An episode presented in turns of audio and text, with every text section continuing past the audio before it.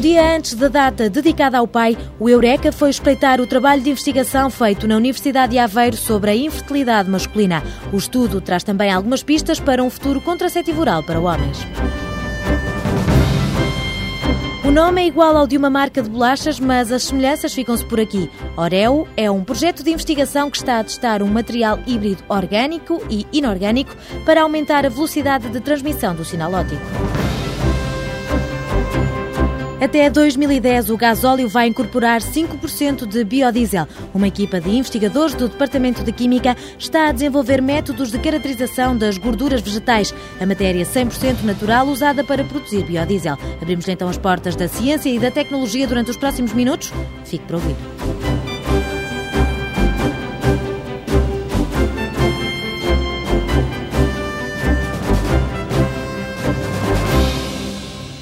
A infertilidade masculina é um drama que afeta homens em todo o mundo. A ciência é o consolo de quem alimenta o sonho de ser pai.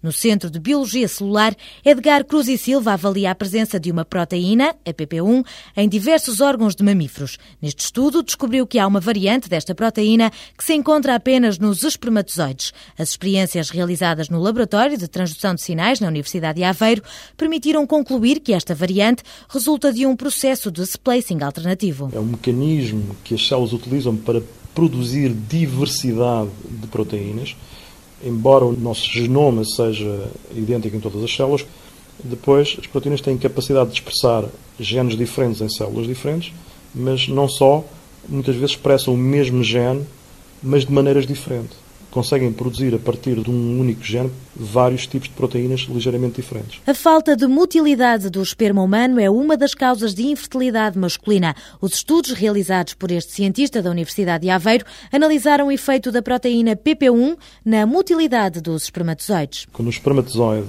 é produzido, inicialmente ele não se move. Depois ele tem que passar por uma estrutura uh, no testículo que é uma espécie de um tubo longo o epidídimo, e após essa passagem ele vem já com motilidade.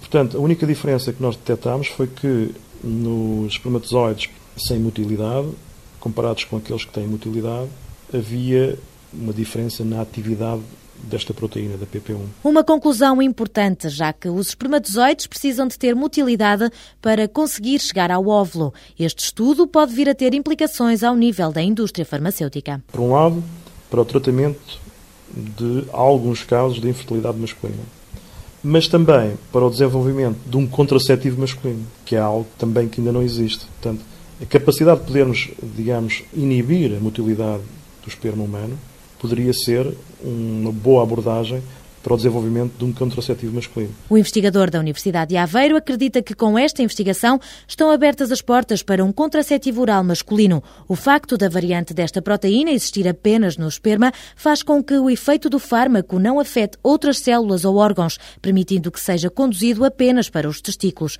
Agora, Edgar Cruz e Silva está empenhado em saber quais as proteínas presentes no esperma humano que interagem com a PP1. O esperma é uma célula relativamente simples uma célula que é composta por uma cabeça e por uma cauda.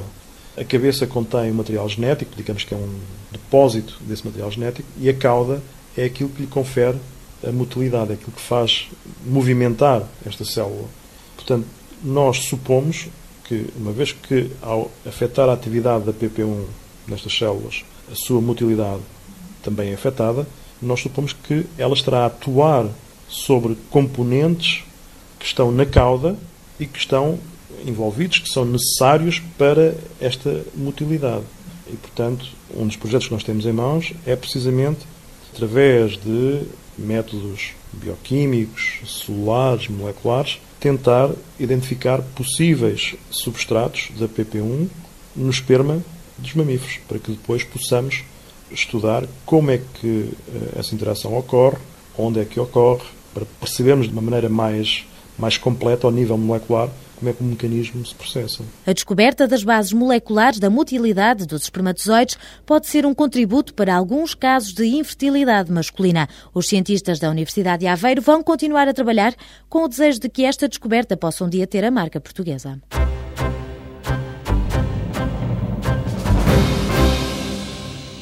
Chamam-se materiais híbridos orgânicos e inorgânicos. Desconstruindo o rótulo, a receita para construir estes materiais tem apenas três ingredientes: o carbono, herdado pelo lado orgânico, da parte inorgânica, o silício. E a ligar estes dois mundos está uma ponte feita de ureia. Luís Carlos, investigador do Departamento de Física da Universidade de Aveiro, revela que a soma destas parcelas mostra que um mais um não é igual a 2. Em termos das propriedades do mundo orgânico, o que se pretende é ter a flexibilidade, a facilidade de processar o material com diferentes formas, diferentes espessuras. Portanto, é, digamos, eu ter toda a flexibilidade dos plásticos.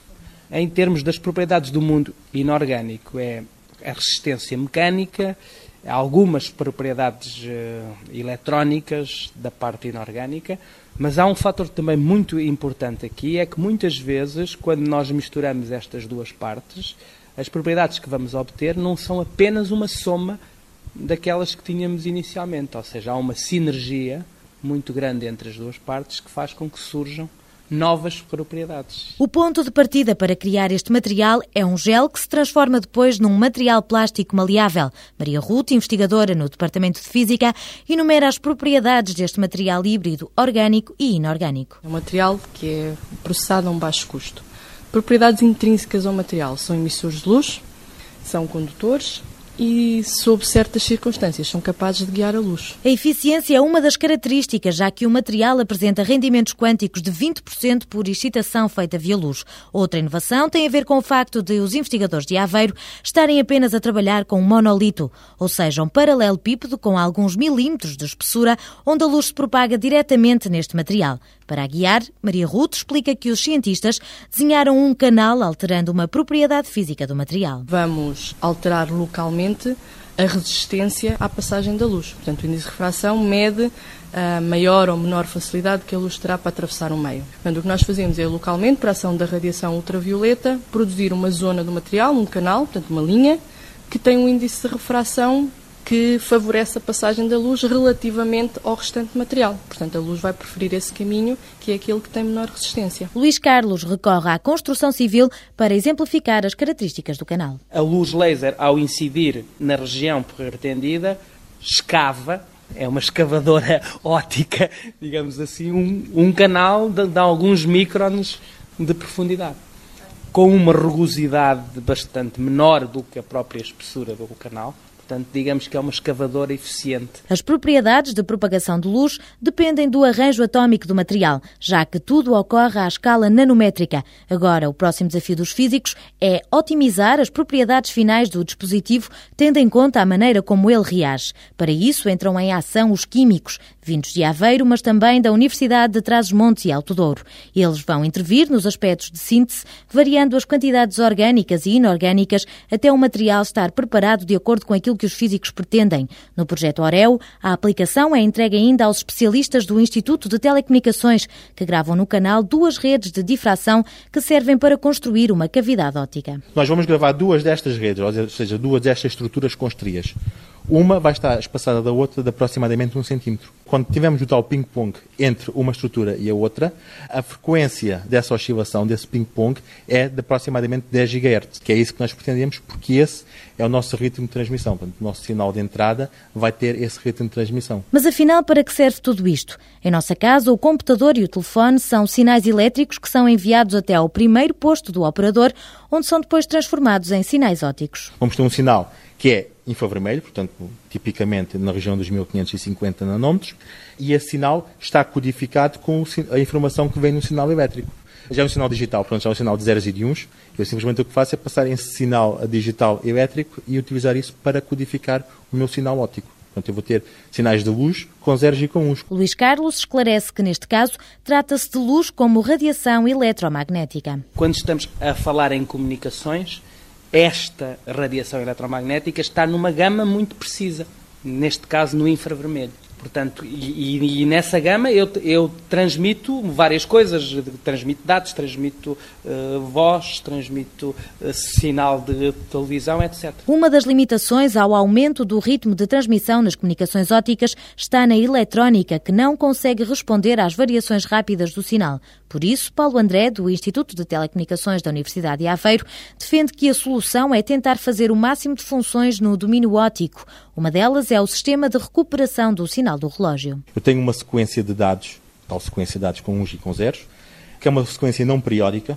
isto é, eu posso ter um 1 e depois vários zeros consecutivos, o sinal não se repete periodicamente, e eu, a partir desta sequência não periódica, eu tenho que gerar um sinal que seja um sinal periódico, portanto, seja um sinal sinusoidal, exatamente com esse ritmo, com essa frequência. A primeira função será exatamente pegar num sinal que não é periódico, portanto, é um sinal com um e com zeros no periódico, e transformá-lo num sinal ou uma réplica que seja um sinal periódico com o tempo com uns e com zeros. Esta cavidade servirá para converter o sinal não periódico num sinal periódico que depois é propagado numa fibra de sílica. O dispositivo pode ainda funcionar como filtro, isto porque os regeneradores, colocados de 15 em 15 km para recuperar a potência, amplificam também o ruído. A ideia desta cavidade é ser colocada no receptor, portanto, isto é, junto ao ponto onde eu converto o sinal de óptico para elétrico. E quando o sinal chega aí, um dos componentes da cavidade pode ser utilizado como filtro. Porquê? Porque estes tais repetidores, estes tais regeneradores, vão amplificar o sinal ao longo da propagação, mas também vão introduzir algum ruído.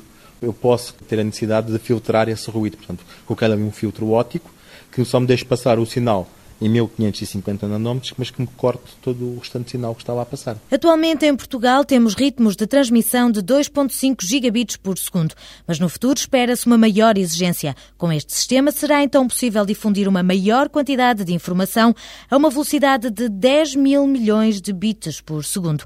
É este o futuro que nos reserva e que está a ser seguido bem de perto pela Siemens, mais uma parceira deste mega projeto interessada em desenvolver esta tecnologia de baixo custo, baseada num material híbrido orgânico e inorgânico.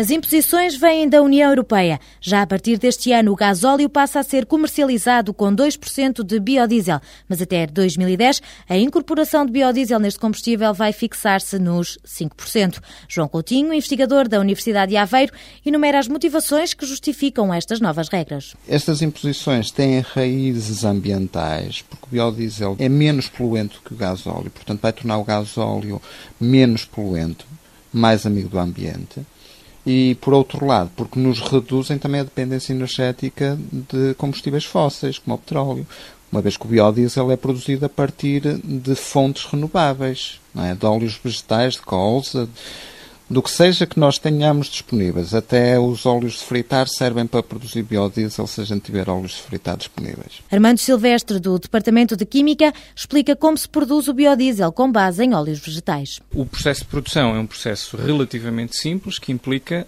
a utilização da gordura, obviamente, a utilização de um álcool, o metanol, e de uma base, tipicamente o hidróxido de sódio ou o hidróxido de potássio soda cáustica, normalmente. E, portanto, por um tratamento a alta temperatura, é gerado então o biodiesel, que depois está praticamente pronto a ser utilizado. O investigador enumera a lista dos óleos que podem ser utilizados. Há toda uma variedade de óleos vegetais que podem ser utilizados. Neste momento estamos uh, a estudar essencialmente o óleo de coco e o óleo de palma, mas pode ser estendido a toda uma outra variedade de óleos óleo de colza, o óleo de girassol, o óleo de milho. No Departamento de Química da Universidade de Aveiro, os cientistas fazem a caracterização da composição química das gorduras vegetais para prever as características do biodiesel que é preparado. Armando Silvestre sublinha a importância deste estudo. Procura-se, essencialmente, numa primeira fase, determinar a composição do óleo em ácidos gordos uma vez que os componentes do biodiesel vão ser ésteres metílicos de ácidos gordos. E, portanto, isso é feito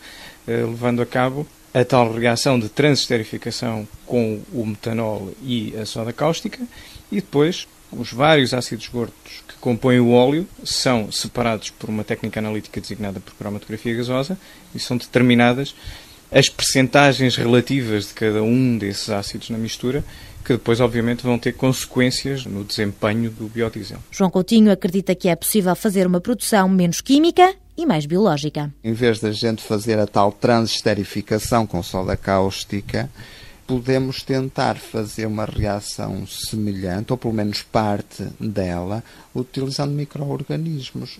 Gorduras são coisas naturais que há muito micro-organismos utilizam para se alimentarem nem os micro-organismos não têm nenhum interesse em fazer biodiesel.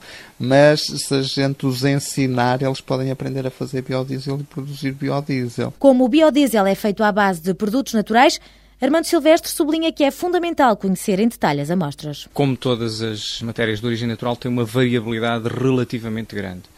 E, portanto, embora existam na literatura composições genéricas, importa nós sabermos com bastante rigor qual é a composição química das amostras com que estamos a trabalhar e, portanto, a partir daí estabelecer metodologia analítica que nos permita fazer o controle de qualidade dos processos que vão ser desenvolvidos. O objetivo é que o desempenho do biodiesel satisfaça às normas estabelecidas por organismos internacionais. Por isso, a investigação feita nos laboratórios vai alargar-se às empresas.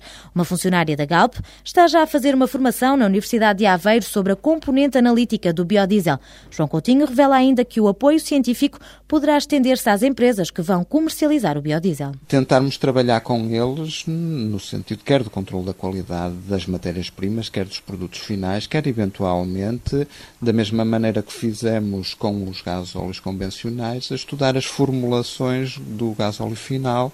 Portanto, os problemas a frio do biodiesel são mais importantes do que os problemas a frio dos gasóleos convencionais e eles vão gerar mais problemas de deposição destas gorduras nas tubagens. Portanto, a formulação tem que ser feita de uma forma muito cuidadosa para evitar problemas posteriormente na utilização. E quanto aos problemas, o investigador destaca o desconhecimento da tecnologia associada ao biodiesel. Nós dominamos já bem a formulação de gasóleos, temos muitos anos de experiência de biodiesel temos muito menos experiência, portanto, no início pode haver alguns problemas associados a isso, mas rapidamente serão ultrapassados. De resto, não tem nenhum inconvenientes. São muito mais as vantagens do que os inconvenientes, salvo talvez o preço. O biodiesel é um bocadinho mais caro ainda hoje do que o petróleo, mas da maneira que o preço do barril está a subir, rapidamente isso se inverterá. Mas na balança do biodiesel, o prato pesa para o lado das vantagens. Da mesma maneira que a gente usa o índice de octanas para medir a qualidade de um, uma gasolina, nós usamos o índice de cetanas para medir a qualidade de um gasóleo. E a incorporação de biodiesel permite aumentar o índice de cetanas. O biodiesel arde melhor do que muitos dos compostos que estão presentes no gasóleo convencional. Portanto, ele vai permitir que o gasóleo arda melhor, que o gasóleo tenha menores emissões, seja menos poluente e o carro tenha um melhor rendimento. A primeira fábrica portuguesa deste combustível renovável está sediada em Alhandra e produz 100 milhões de toneladas por ano. Preocupada com o ambiente, também a Carris tem 18 autocarros que circulam com 10% deste biocombustível. E quanto ao governo, também já deu um sinal verde. O Orçamento Geral do Estado para 2006 prevê que o biodiesel fique isento do imposto sobre os produtos petrolíferos.